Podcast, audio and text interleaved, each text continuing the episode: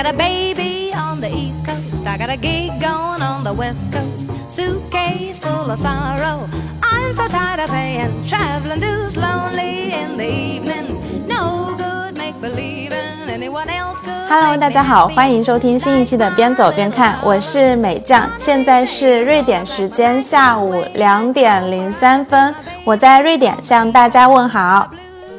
Hello，大家好，我是西卡，我在北京，现在是北京时间晚上九点零三分，我在北京向大家问好。Hello，西卡。Hello，那这就是我们冬天的第一期节目啦。对我们还挺快的，这两次见面还挺频繁。没错，然后熟悉我们的朋友应该知道，就是美酱现在是在呃瑞典工作，然后呢我还在读研，所以呢我们这期节目呢其实是呃以我作为一个提问者，然后想让美酱跟我们分享一些在瑞典或者说在北欧，然后工作以及职场上呃会遇到的一些事情。然后就我正好也可以，就是相当于是从一个没有步入职场的角度，然后去听一下这些呃事情或者说经验吧。然后呢，嗯我们为什么会想要聊这期呢？也是因为美酱之前分享说她最近的一个变化是刚转岗，就是换了一个岗位，然后我们就正好说，哎，可以聊一下工作。嗯，对，我是觉得确实也是因为最近刚转岗，然后工作上面有一些变化，另外也是有一些事情吧，就让我可能，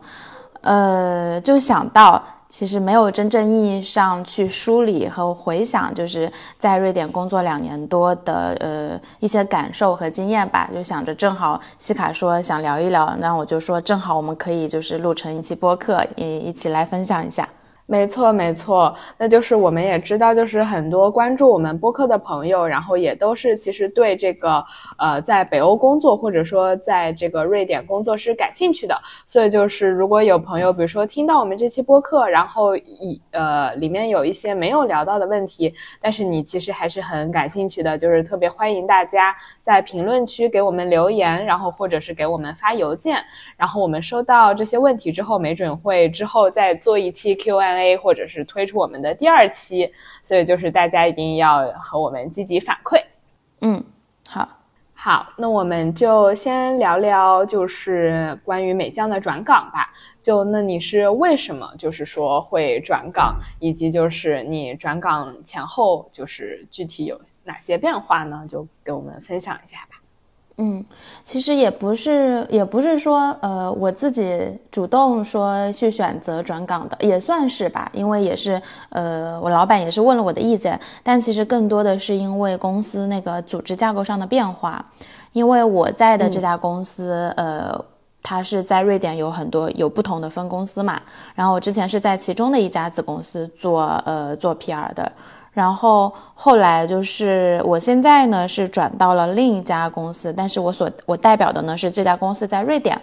就是等于是呃做它整在瑞典的整个的那个 PR 的这个工作，所以是这方面的变化。然后呃对，因为我老板他是一开始他就是主他就是负责呃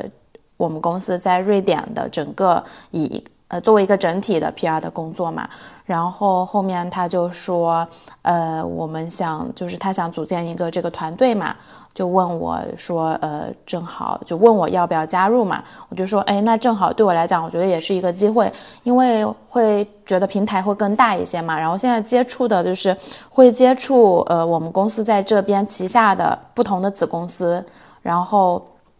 我会觉得对我来讲有很多新的东西可以学，而且可能看的东西会比之前更多一些嘛。之前是在其中的一家一家子公司，可能就比较局限，所以这个就是呃这个转岗以后工作的变化吧。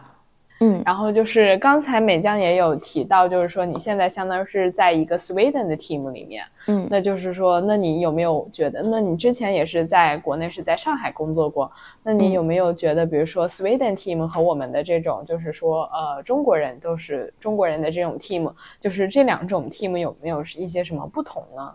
嗯，我觉得，呃，我觉得还挺不一样的。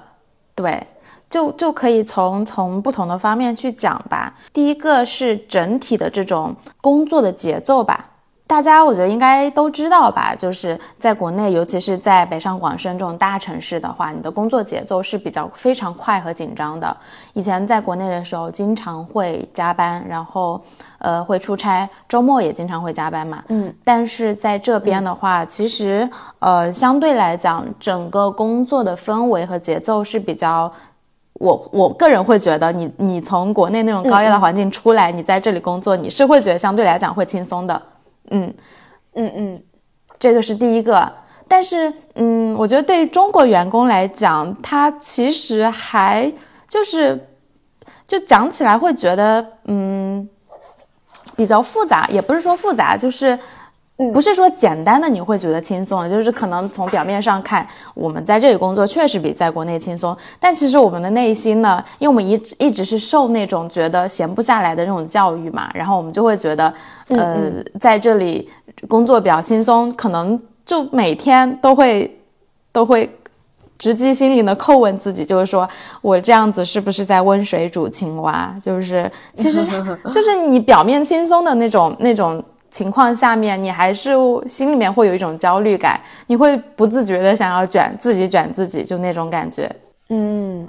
我我我先提一个问题，就是这个问题其实一直困扰我很久，就是因为比如说我们经常提到这个，就是说在北欧工作，然后就是大家都会说，比如说呃下班其实会走很早，就是说相对于国内来说，然后比如说他们周五可能下午就基本上不太来了，然后就我的一个疑问是说，就是嗯，那按照他们的这个工作时长来讲，就是。他们真的能够把这个工作做完吗？或者说你在平常能觉得说这个，比如说在对接工作的时候，就是他们可以给到你，就是说，呃，在规定时间内的这个回应吗？还是说，嗯，其实整个节奏都会拉长战线？就是说，我想了解一下这个。我觉得这是一个非常好的问题，就是呃。我觉得我们说的规定时间和所谓的节奏，其实都是我们以我们中国的标准，我们中国人的标准来算的。但是按照他们的标准来说，他们的他们会觉得他们就是按照这个呃嗯该有的进度去完成自己的工作。但是从我个人而言，你说就是大家下班比较早啊，就这些事情，呃，我觉得放在国内的话，那工作量肯定是不够的。就我觉得，我觉得他们八小时，就是他们八小时干完的活，咱们可能两个小时就干完了，这是我的真实感受。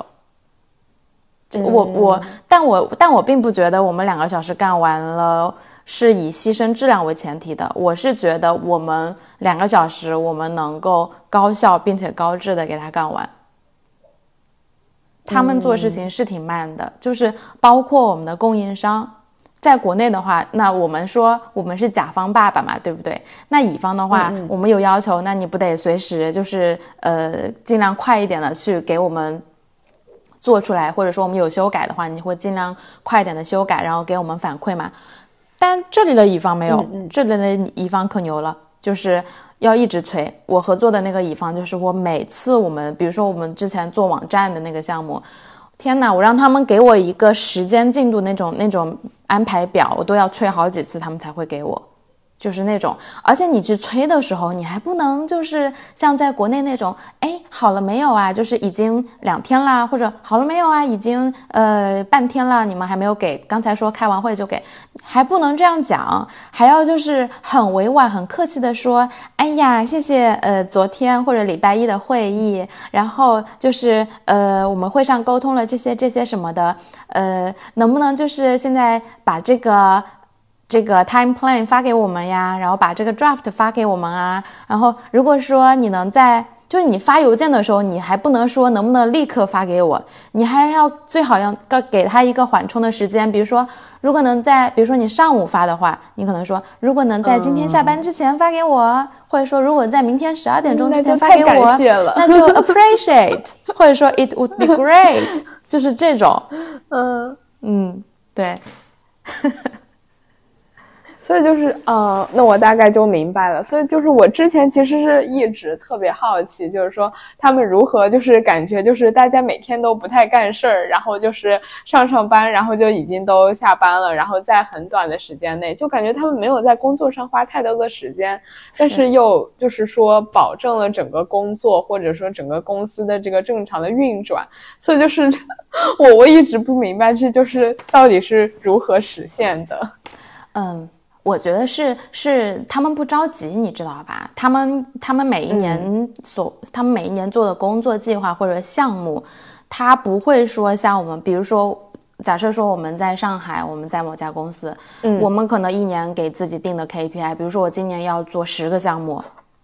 那我们肯定是要赶时间的嘛，工作量肯定会很大的嘛。但在在但是在这里的话，按照他们自己的节奏，他们一年做一个项目、两个项目，他们就够了。所以你想想，从这个上面来讲，那肯定相对应的那个工作量就没有国内那么大嘛。那他们就有大把的时间啊。所以，对啊。对，就可能他们现在所要追求的也不是一个什么，就是呃更快的一个高增长或者怎样，就是一个相对比较平稳的，然后就是继续把它运转下去，然后有问题解决问题就好的这样一个方式。对，但我我讲到这里，我也不是说就完全可能呃批判人家就是工作效率低，或者说。呃，办事儿比较慢这个事情，我觉得，嗯，相对来讲，我也认同他们说的，就是慢工出细活嘛。就是你在这种节奏下的话，他们也会更多的有时间和精力去思考，就是你怎么样能把这个事情可能能做的，呃呃，打个引号啊，做的完美一些。嗯嗯。或者说，也许你在做的过程当中，呃，你可能就是，嗯。怎么说呢？反正就就是就是他他他会把很多事情，比如说风险啊各种事情，他就考虑在前面嘛。嗯，他所有的事情都考虑完了，比如说有什么。可能出现的风险，然后如果出现的话，应该怎么解决？呃，要配备什么资源，配备什么人力这些。但是我们国内干其实是，哎，我想做这个事情，我想要达到这个目标，我们就开始干，然后边干出现了什么问题，我们再边解决。对对，是这样子的，再解决。对对对对对，就是边走，然后去边去修补这个事情。对的对的，但是他们呢是喜欢提前做好计划，并且他们一旦做了计划呢，他们。骨子里面，他们就会觉得，呃，要相对来讲比较严格的去遵守这个计划，要不然他们会发疯。就是这一点，我等一下还想要去，就是有有一点，我刚才稍微列了一下嘛，我觉得就是讲一下他们这种所谓的呃守规则、按计划，但是实际上是我觉得不懂变通的这个这个点。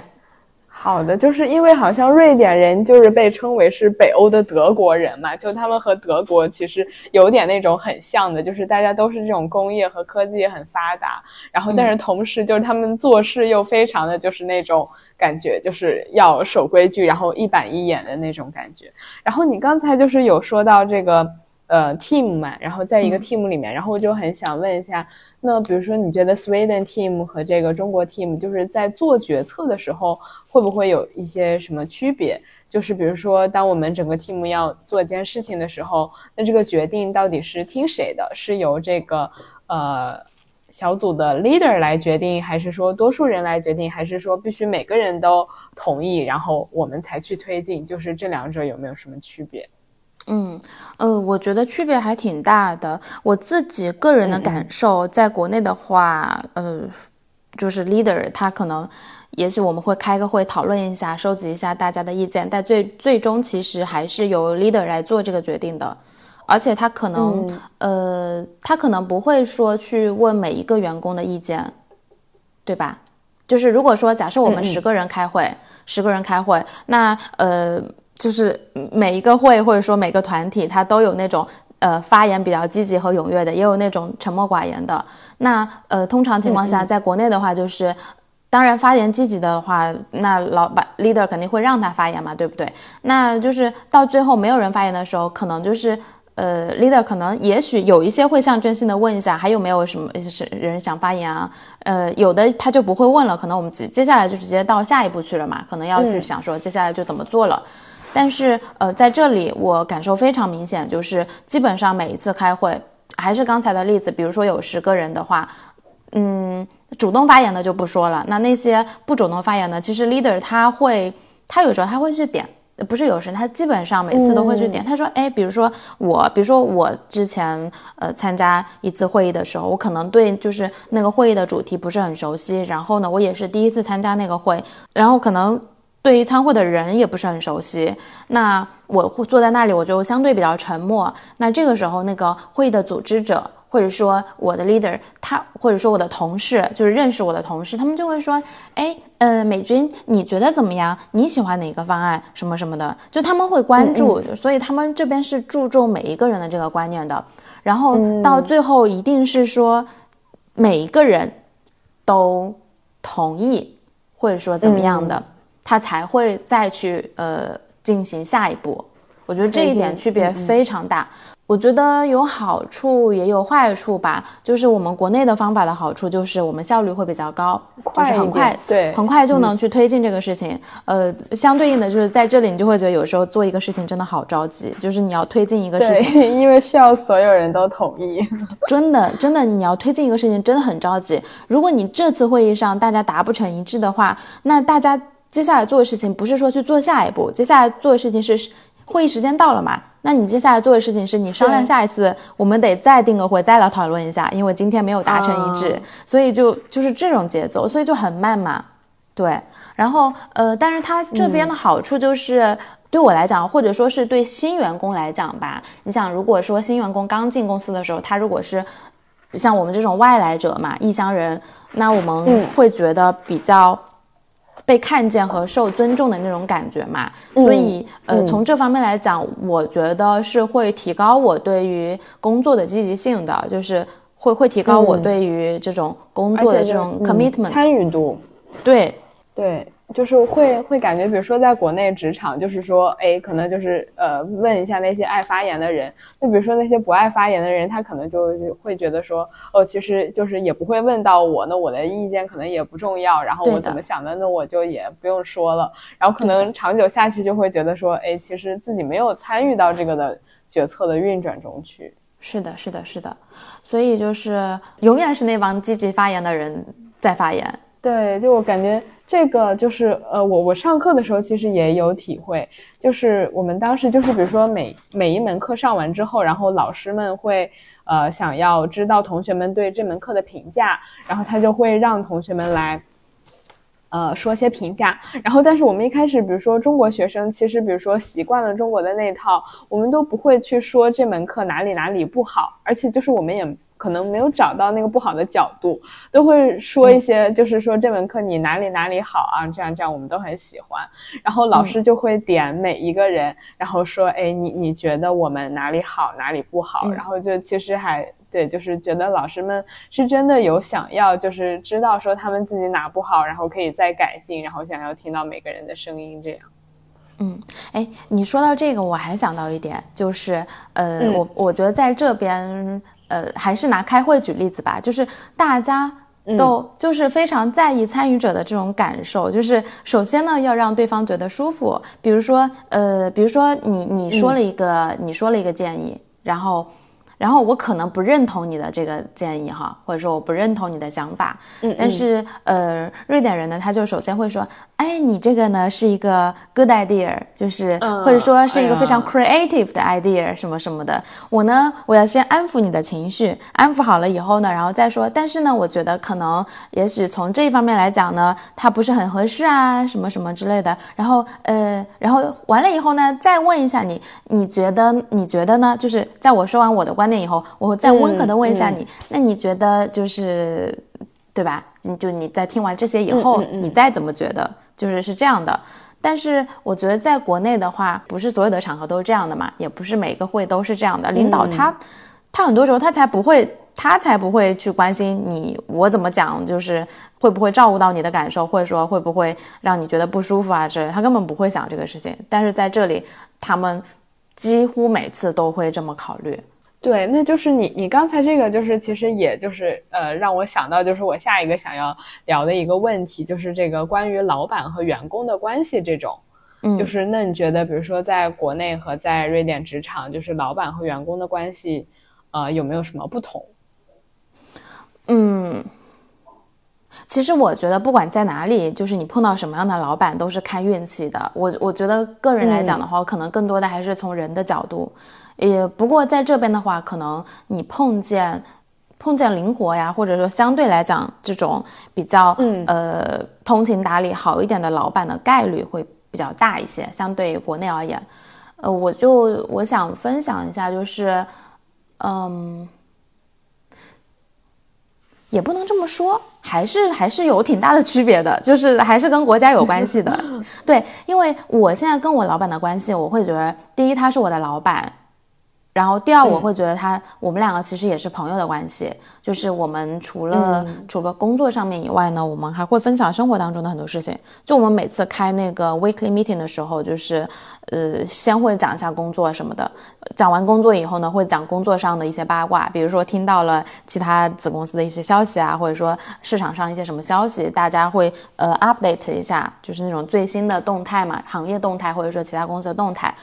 再完了之后呢，还会有一点时间，就是分享一下，哎，最近就是各自的生活呀，一些呃，对一些更新的事情啊，就这种。然后，嗯嗯，所以我会觉得有的时候会有会会是像朋友的那种关系嘛。然后，呃，还有一个关系，我会觉得我跟他是，嗯，他某种程度上也是我的导师的这种关系，就是，嗯。嗯，他他是一个很 caring 的那种那种人，就是他很关心，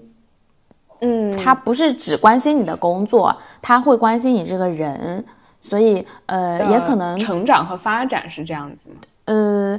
也也也，嗯，怎么说呢？成长和发展是一方面，或者这个是职场上的成长和发展是一方面。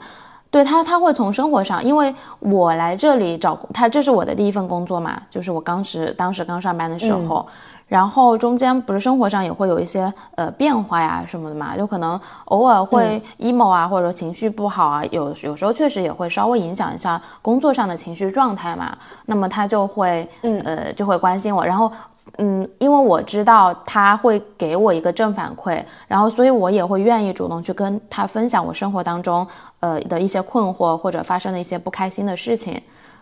对，所以就是良性的那种互动和循环嘛，呃，然后他会觉得就是我作为一个呃外国人嘛，在这里，然后我可能后来又是一个人在这里嘛，他就会觉得哎，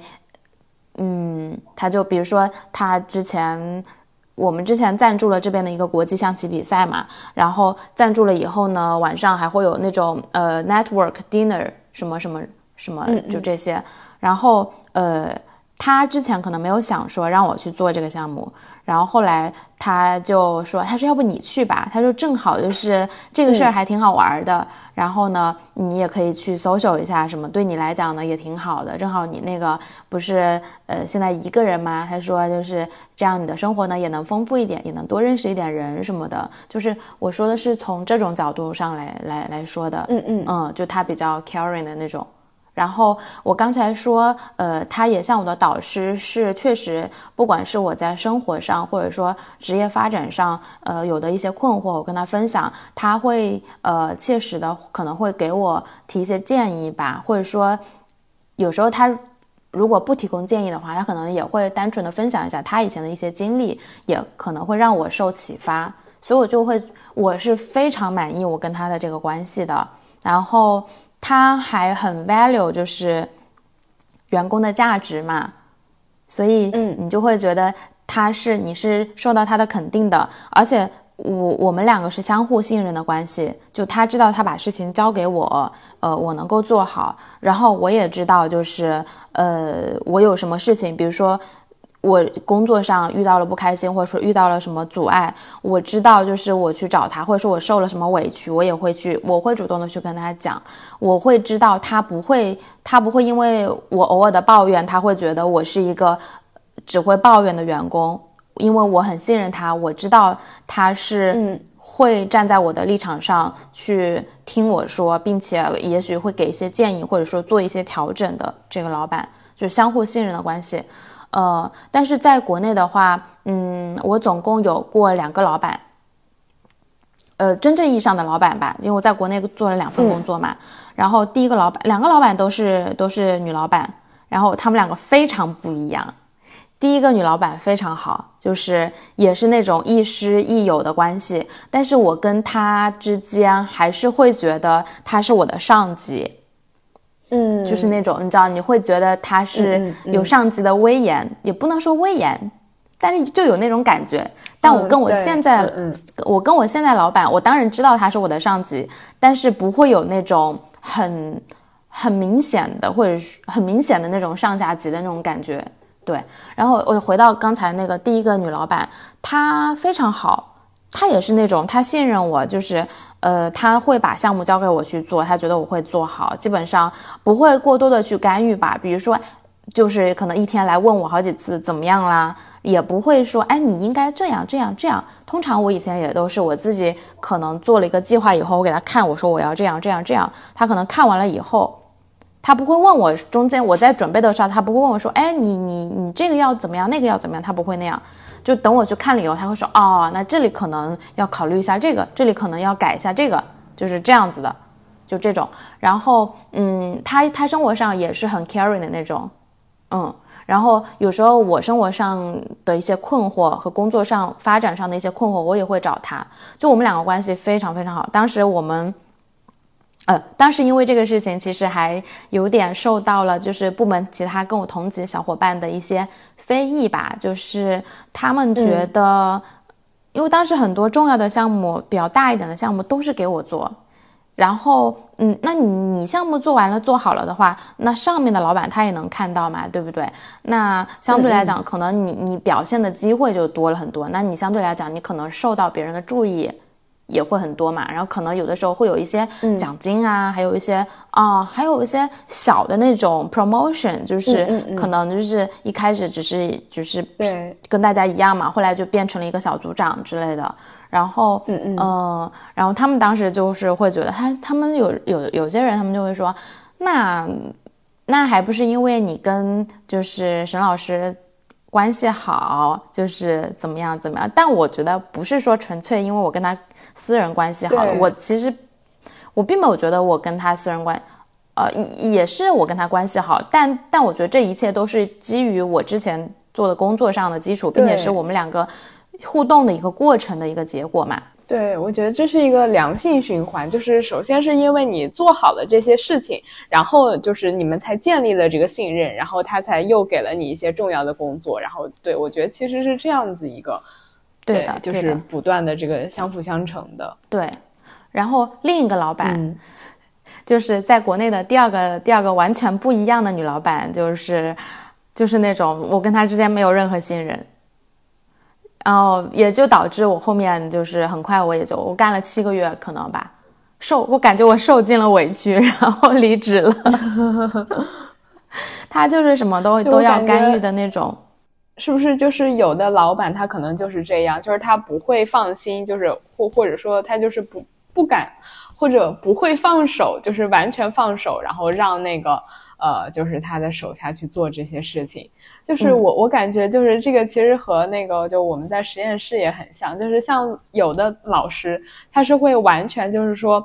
不去管他的学生在做什么，就是可能隔很久然后才去问一下，才去推进一下，然后但是有的老师就会太细了，就是他会每天去督促，然后去这个就是感觉就是没有留给这个学生自我思考的一个空间。嗯，我我个人觉得，就是我现在瑞典的这个老板，然后包括我在中国的第一个老板，他们的共同之处呢是，他们不会 take，呃，就是不会 take 我们的 credit，就是呃，什么事情、什么项目是我们做的，哪些比较成功的事情是我们做的，他们会在大老板面前，他们会说啊，这个是美，这个是美酱做的，嗯嗯，然但是呃，那个不太好的老板呢，他他是那种。他从来不会在大老板面前，就是说，哎，这个事情是美江负责的，这个是他做的。他甚至不喜欢大老板表扬我，就是大老板，我懂。他重视我的时候，他有的时候他会不太开心。嗯嗯嗯，所以嗯，所以我我就是刚才就是说，还是可能看人嘛，看你遇到的人是怎么样的，是基于就是这样子的经验，因为我觉得可能跟跟国籍也并没有什么关系嘛。对。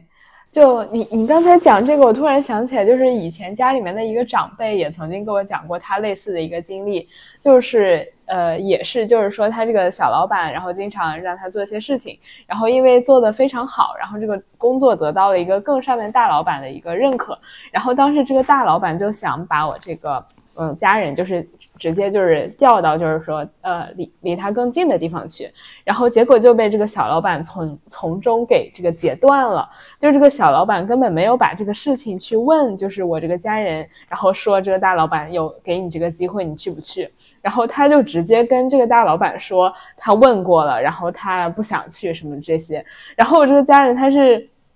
事后，然后可能隔了一段时间，然后才知道说，哦，原来有这样的事情发生。然后，但是好在就是说，最后还是就是说拿到这个机会去了。但我觉得就是确实很多这种小老板，他可能确实是害怕他呃手下一些得力干将，比如说就是呃离开他，可能就是没有人给他干这个活儿，或者他就是纯粹是觉得说，哦自己的才能其实是不如他的这个手下的，然后。从而就是会产生一些心里面这种妒忌啊什么的，嗯，所以就是，但是你遇上这种老板，你也不能控制嘛，哦，所以我才说，就是你遇到一个好老板真的是靠运气的，而且遇到一个好老板真的要珍惜，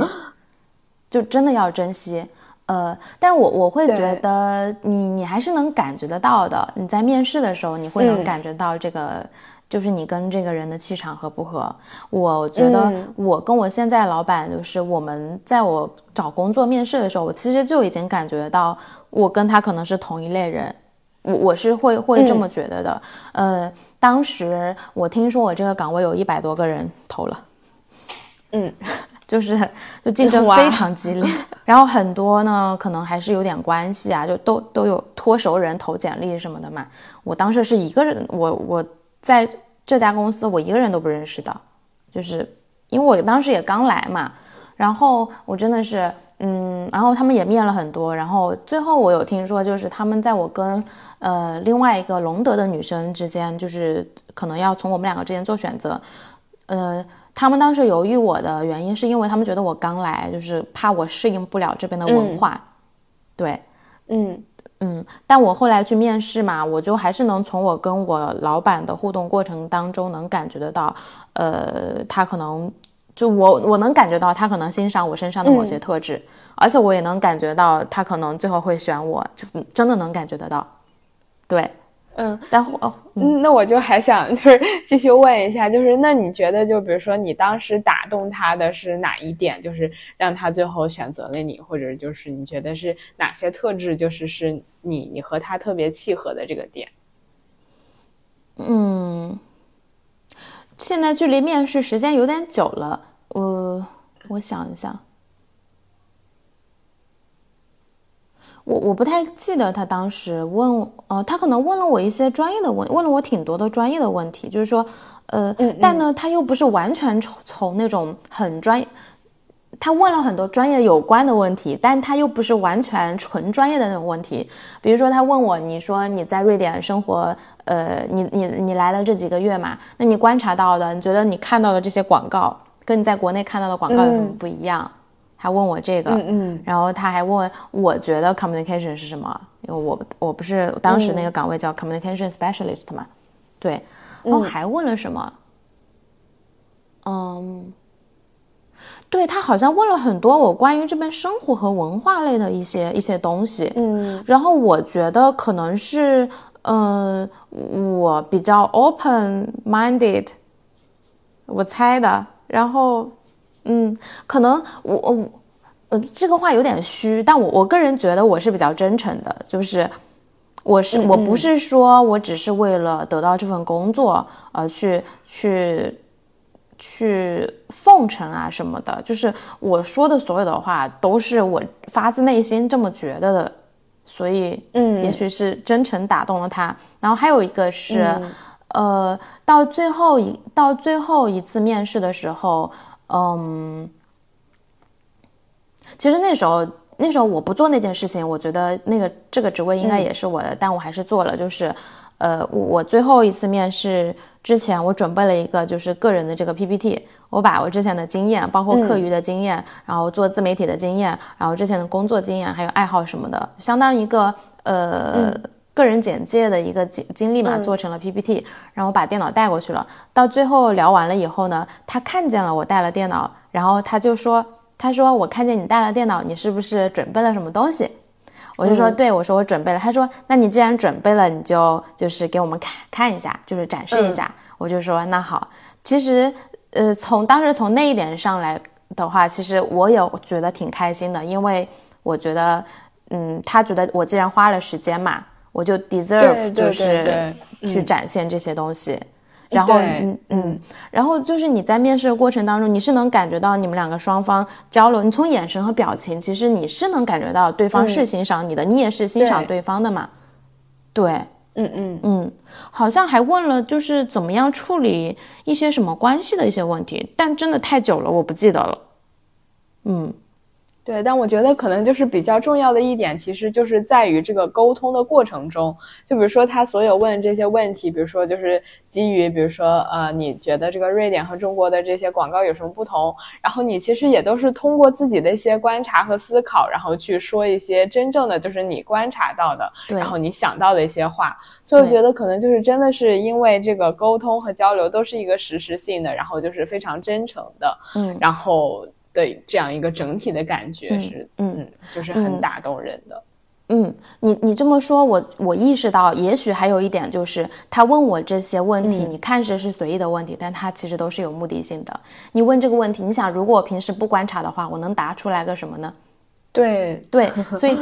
所以我觉得，对他可能也会通过这个判断啊，我是一个就是会去观察这些事情的人。你想我做我做 PR，我做品牌传播，做这些事情，那我势必可能对这些事情就是要有一个比较敏感的，就是要比较敏感的。那他可能也是从这些问题当中，他可能觉得就是呃我。的这种敏感性啊，或者说善于观察、总结、对比，就这些会思考的这种，可能也是跟这个岗位比较契比较契合的吧。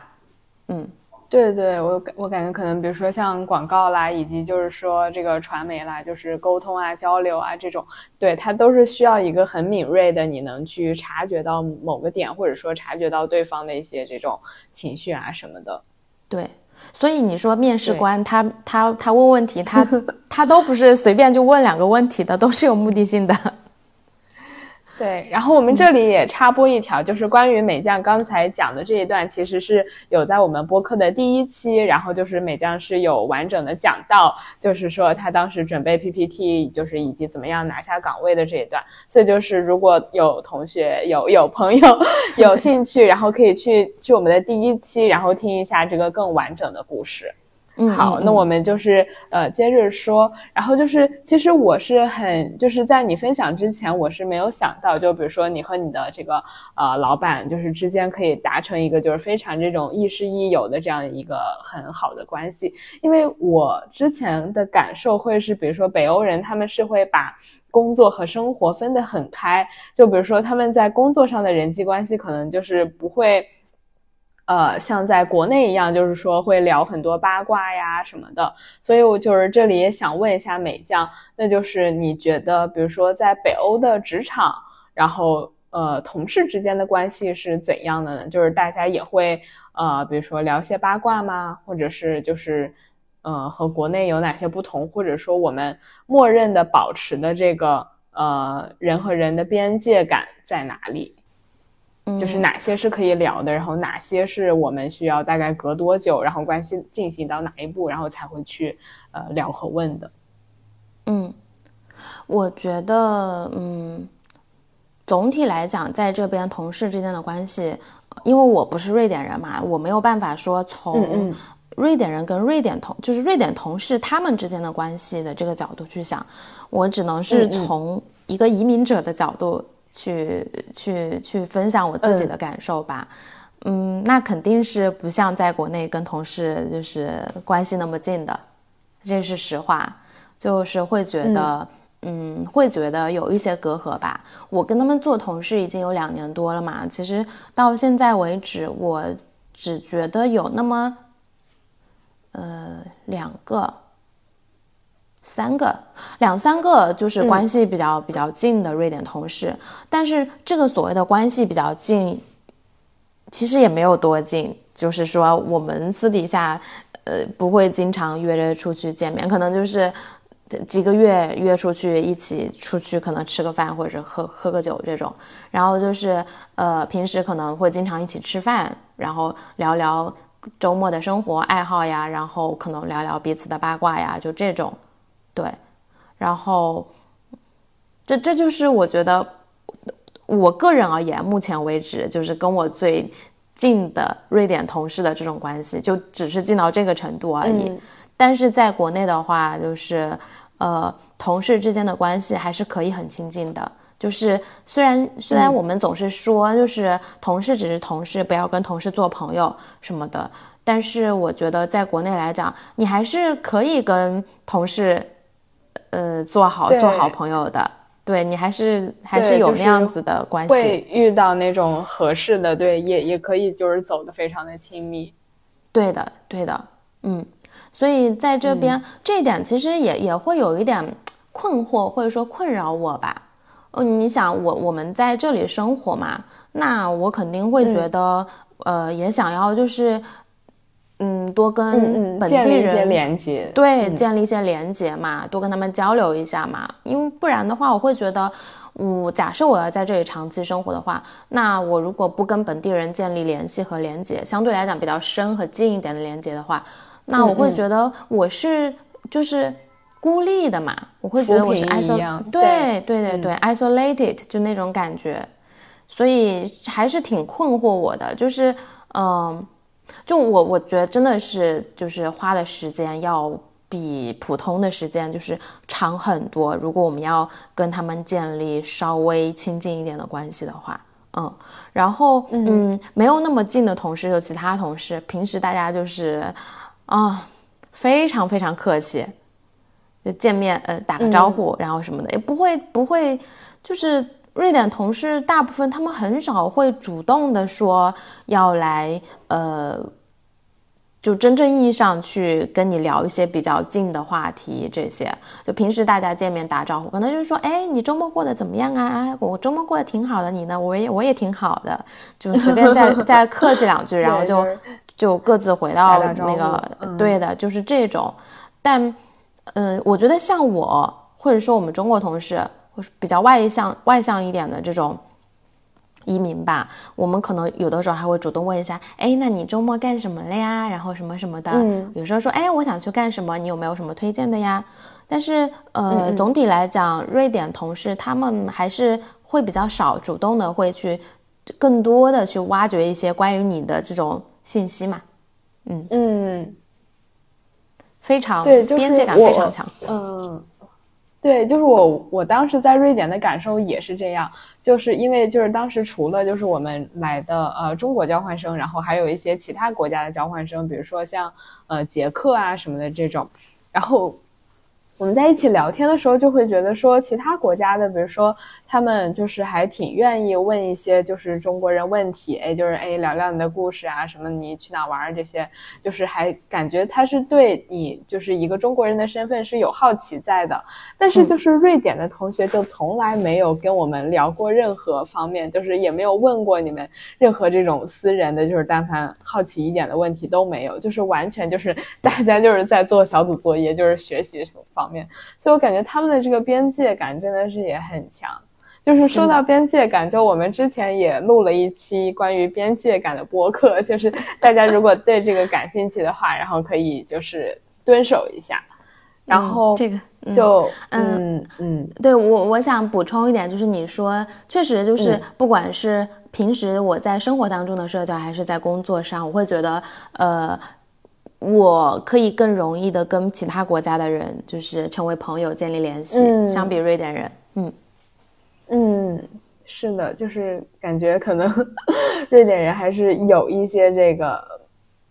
慢热和 冷的。然后你说，那就是对，嗯，呃，没事，你你继续。就是呃，瑞典它不是有一个很传统的活动叫 Fika 嘛，就是每天下午，然后大家聚在一起，就是喝喝咖啡。然后呢，我就很好奇，比如说他们 Fika 的时候，就是大家会聊什么呢？就是，嗯，呃，我想一想哈，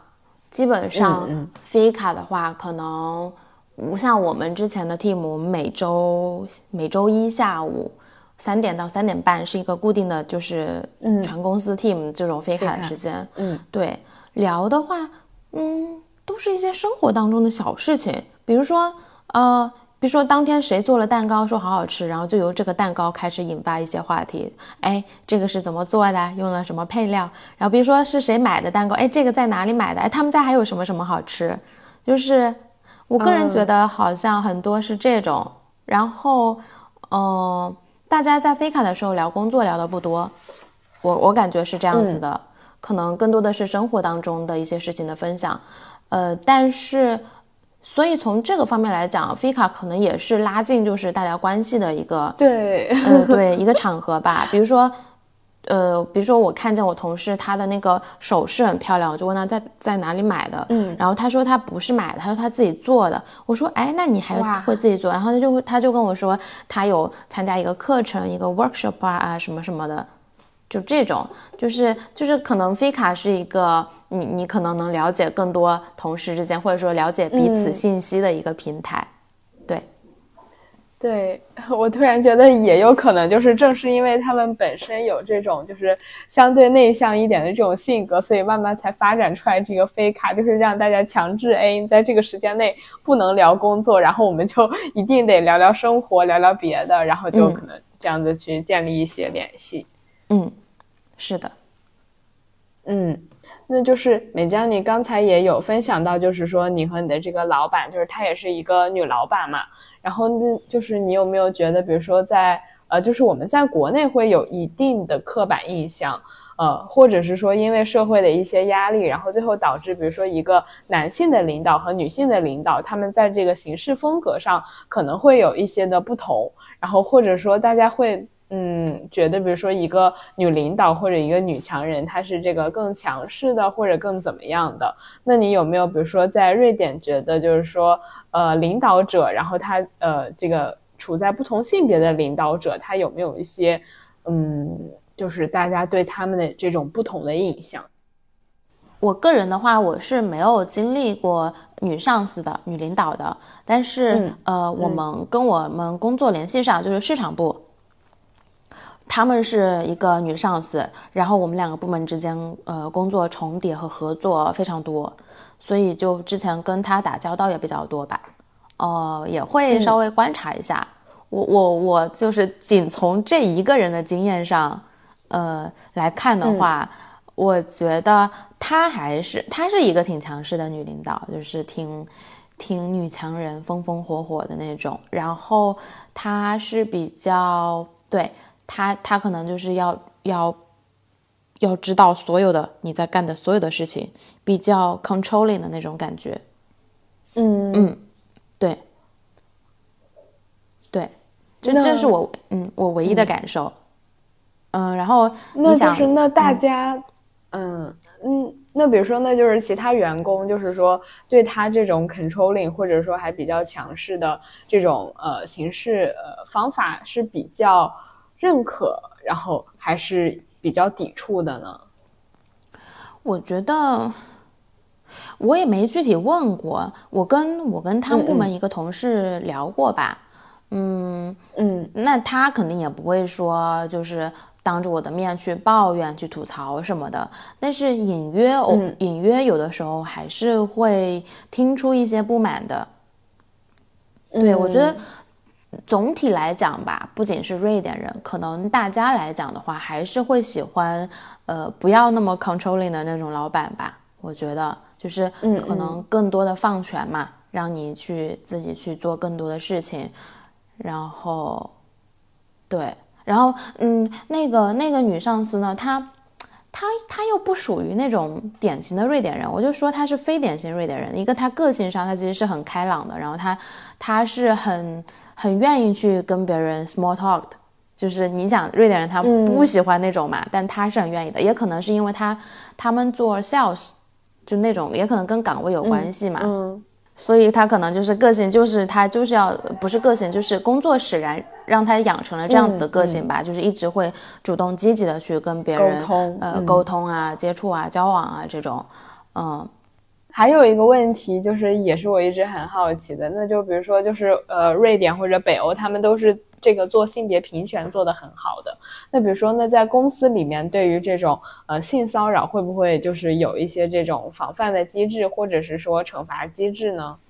没有什么防范的机制，也没有什么惩罚的机制。就是在于公司来说，因为他们这边呃，瑞典这边有有一个非常重要、非常呃权力非常大的。就是机构，它叫做工会。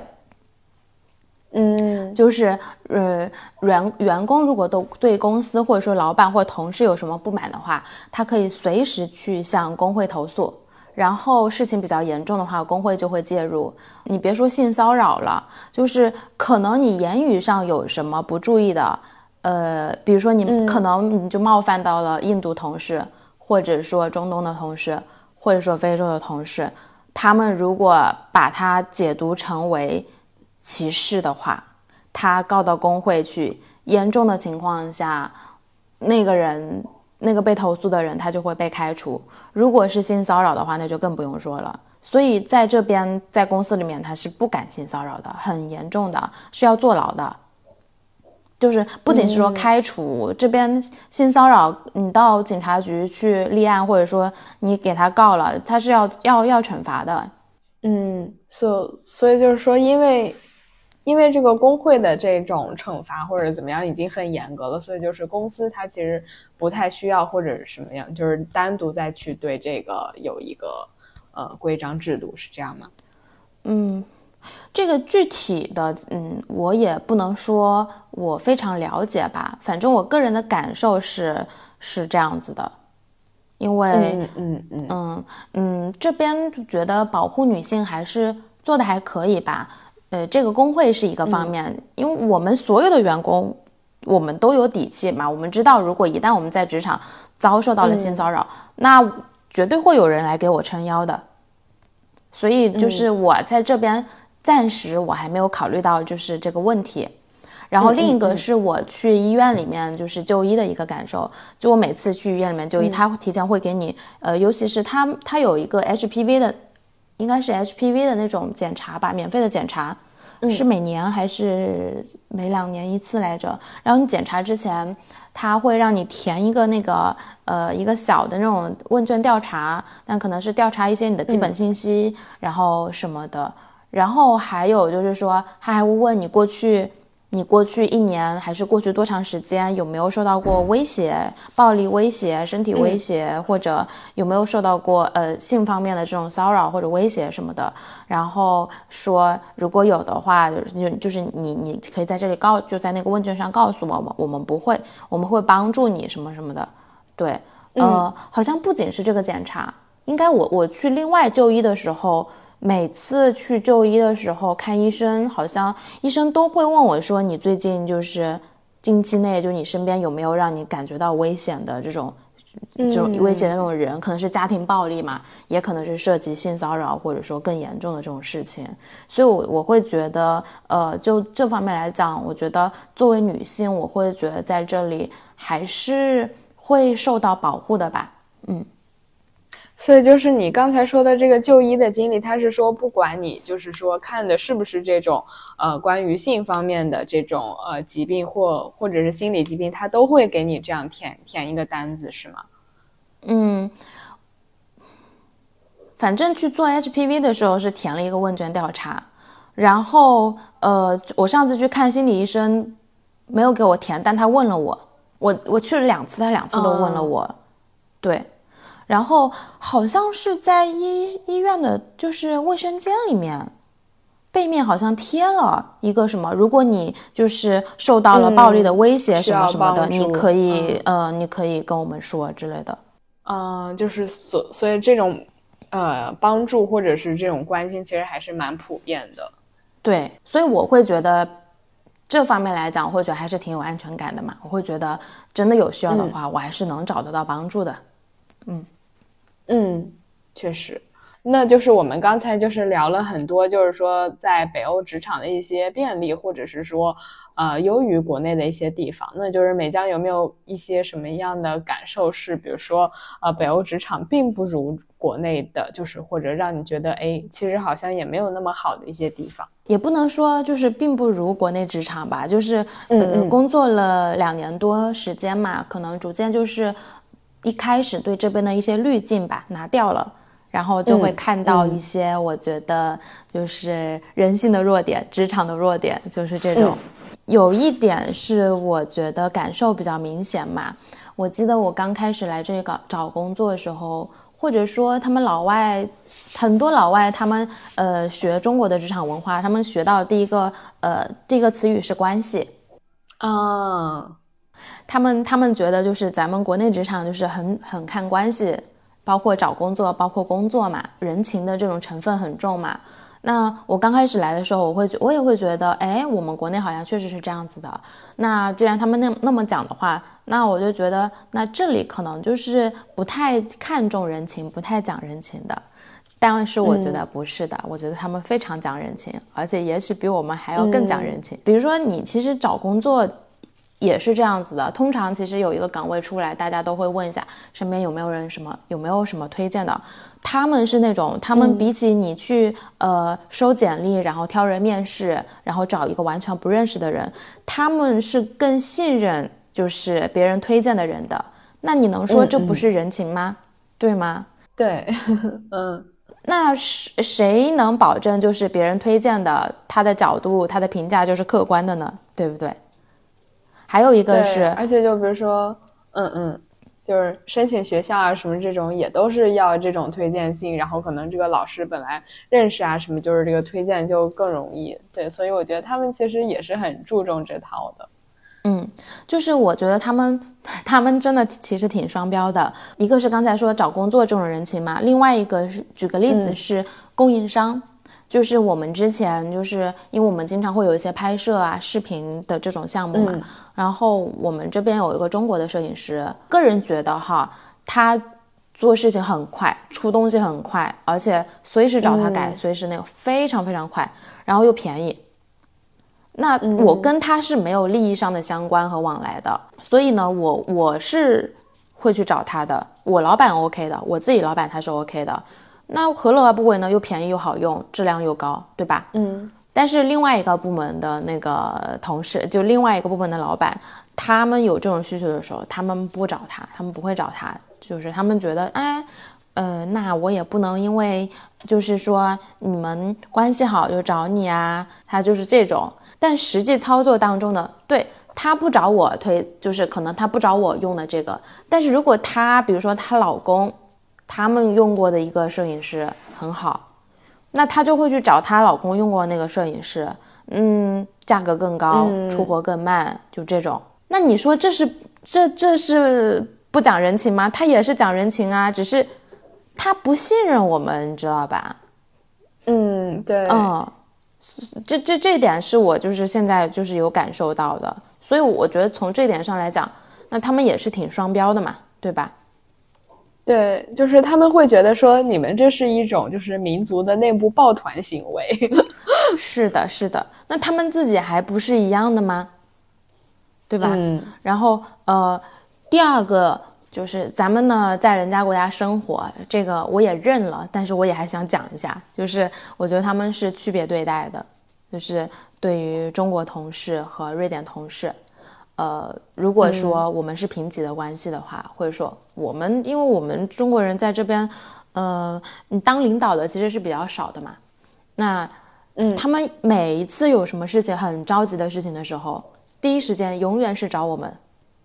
就比如说他，他下午下班之前他要一个东西，他突然想到，他之前没有计划好，突然想到要一个什么东西，嗯，然后，嗯，他下午两点钟、一点钟找我。说你有没有空？什么我急着要什么什么的，或者说他早上九点钟跟我说我十点钟要干什么，你能不能就是去弄一下？就这种，他找他永远都会找中国同事。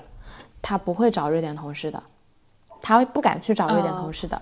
因为你你去这样子，你去找人家干活，问人家要东西，你会挨骂的。就是如果是瑞典人的话，你一就给人家这么点时间，就是很区别对待，因为他知道我们中国同事在能做的情况下，我们是一定会做的，他了解的很清楚，所以你这一点上来讲，你觉得就是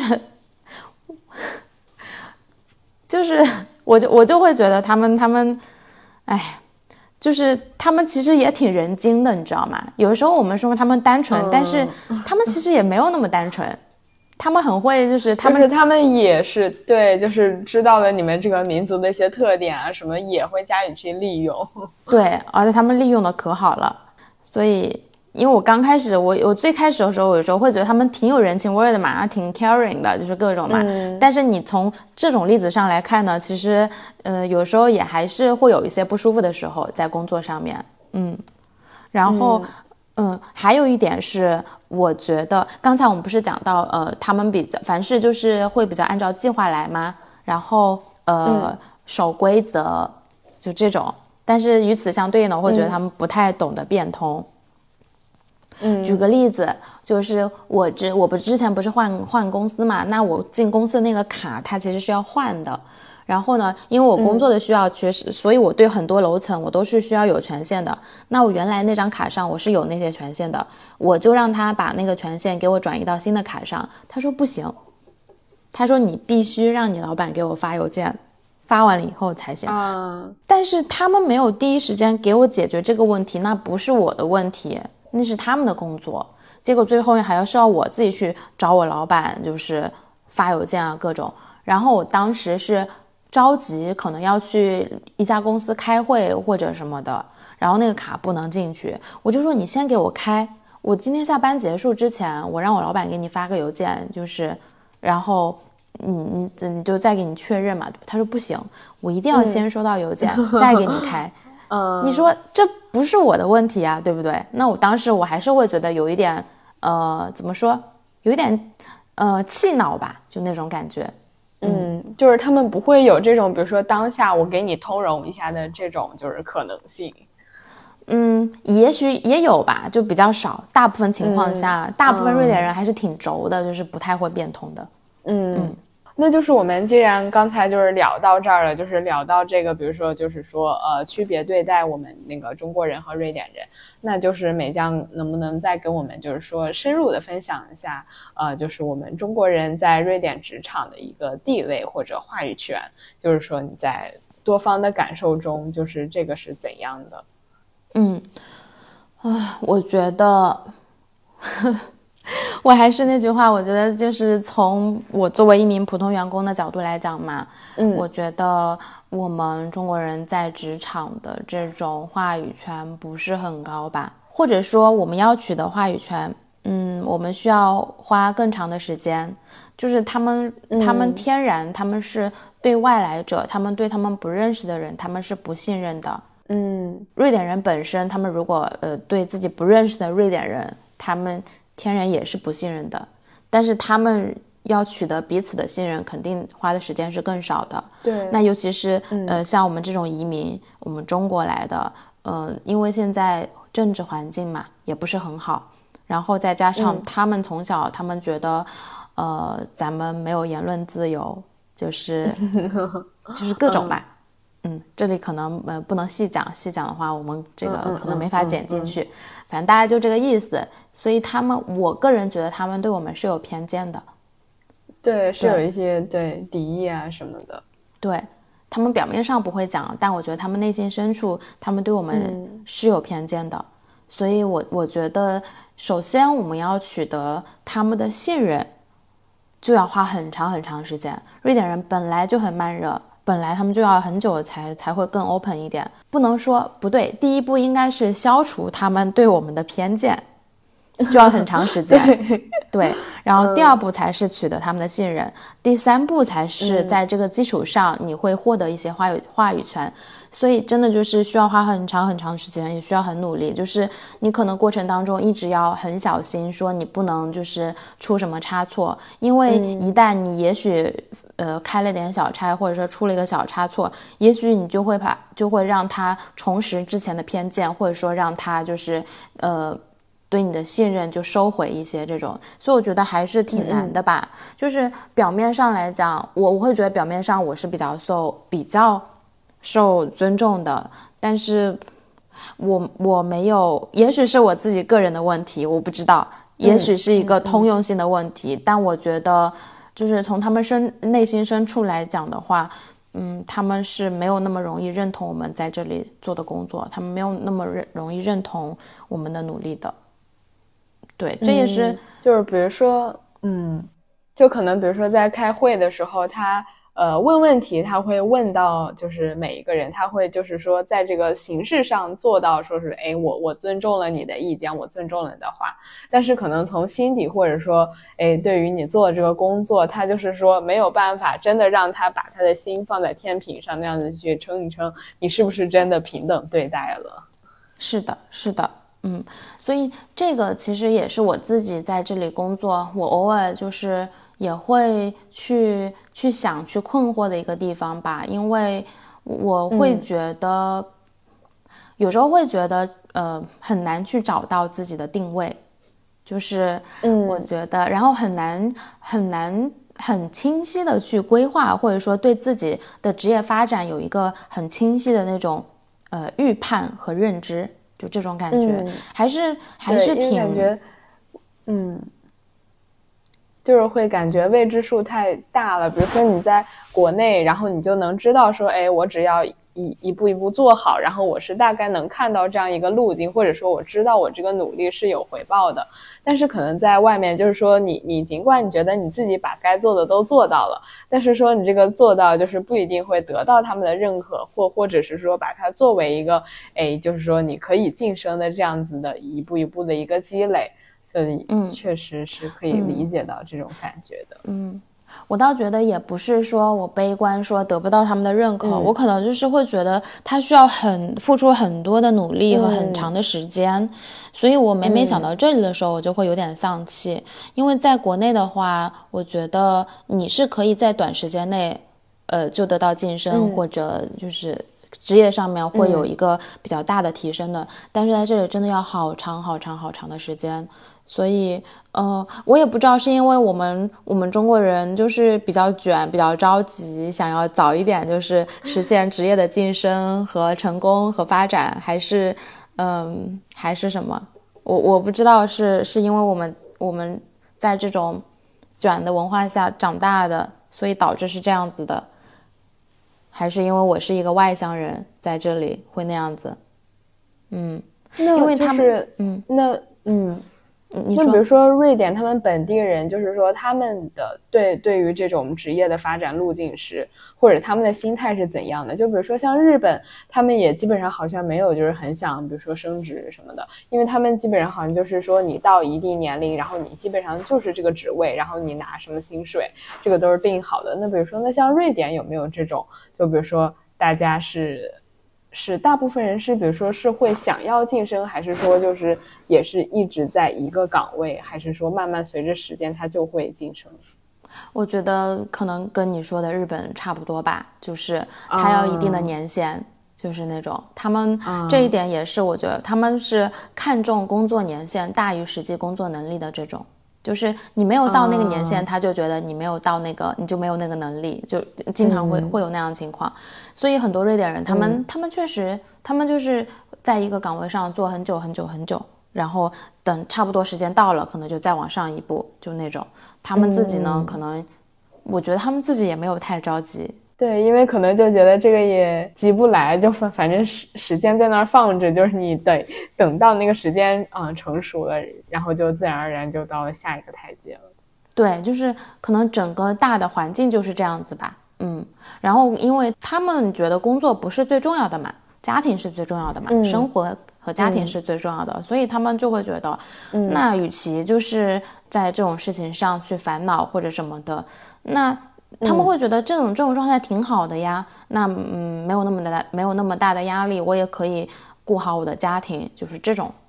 嗯，所以从这一点上来讲呢，你又会觉得，呃，还可以，就是你在这里能够更容易的去。达到那种家庭和呃叫什么工作和生活的那种 balance 嘛，work-life balance。对对对对对，呃，就是你没有办法说哪一种情况是好的，哪一种情况是坏的，就是还是看你是想要什么。因为我我们现在，嗯，我现在是因为因为我没有家庭嘛，对吧？那我现在。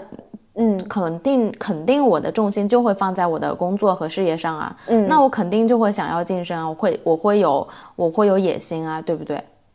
嗯，那也许我不知道，也许我成家了以后会不一样，我不知道。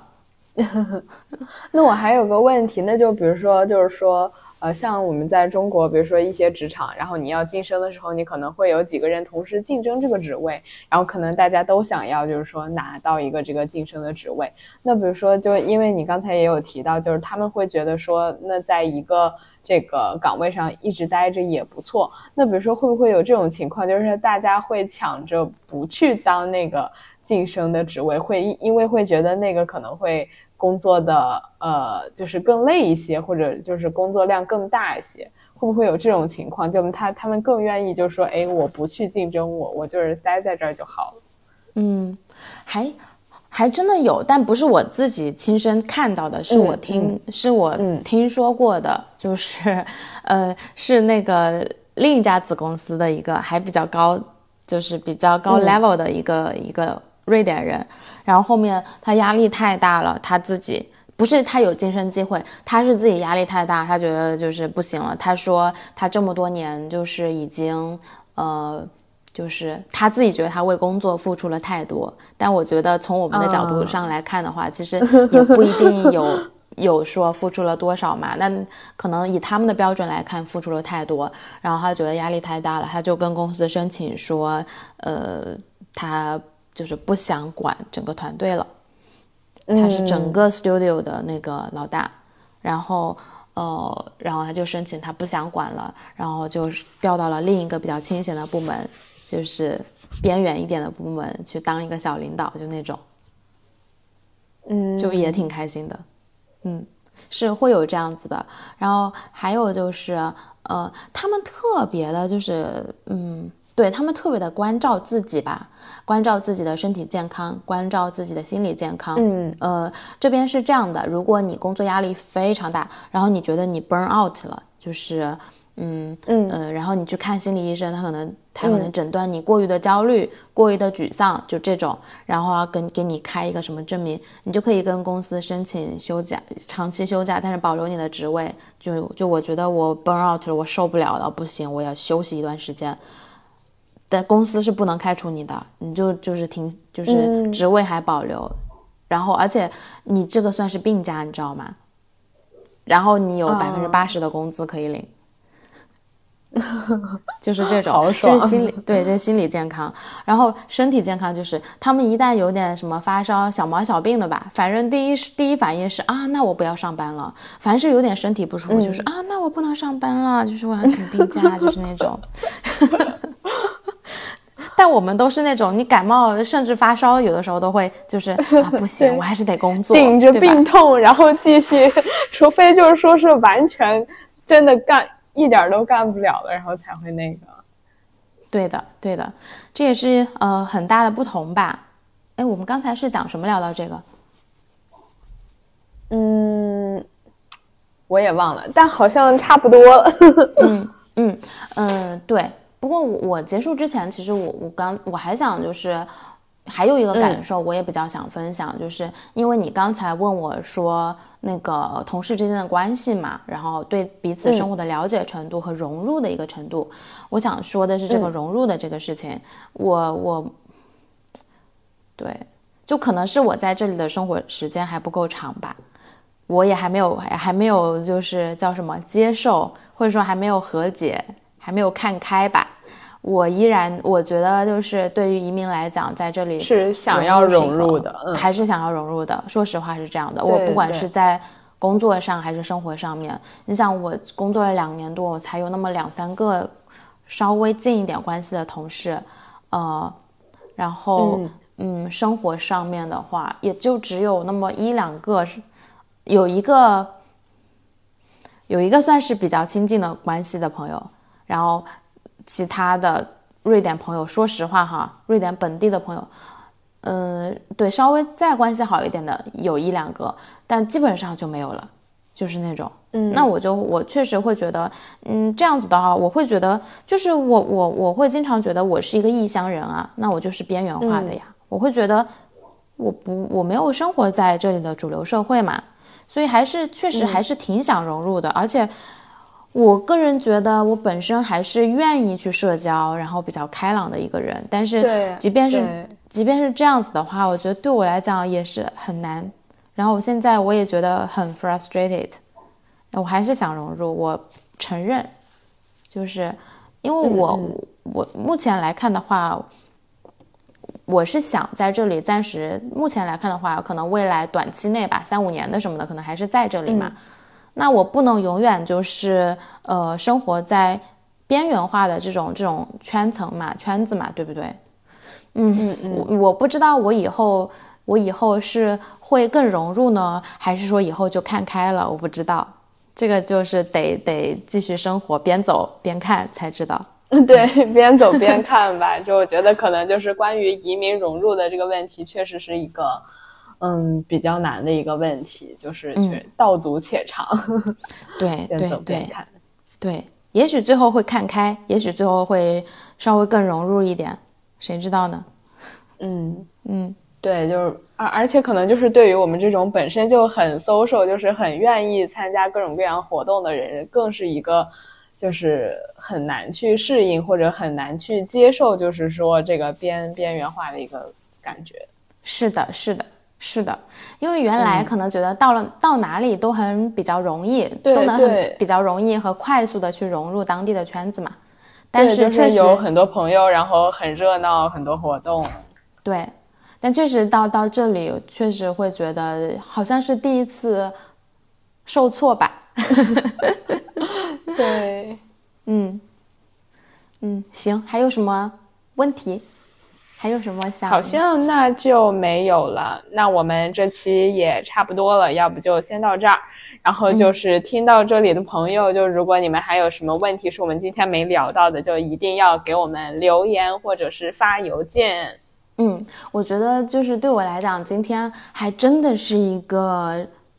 呃梳理，梳理的这个过程啊，很多我聊到的东西，之前真的就没有好好的梳理过。嗯嗯，我觉得你能你能感觉得到，就是今天我们两个聊天的过程当中，我是一直在思考一直在回想的。对对对对对对对，就是说，对，去想一下这个过程是怎么发生的一些以前的事情。嗯，所以我觉得呃很感谢这期节目吧，然后也很感谢 很感谢西卡就是提出这个话题，然后如果听到这里的话，其实也非常感谢大家的时间。嗯好，那我们也非常感谢美酱，就是跟我们分享了这么多，然后让我们没有这些呃，在这个北欧以及瑞典工作经验的人，然后也可以听到这些，然后就是为自己之后的选择，然后可以相当是做一些参考。嗯，好，那我们这期节目就到这里，感谢大家的收听，祝大家拥有美好的一天，美好的夜晚，我们下期不见不见不散，不散。我们没有一次能对上的拜拜没事，拜拜。好，拜拜。Here comes the sun, and I say it's alright.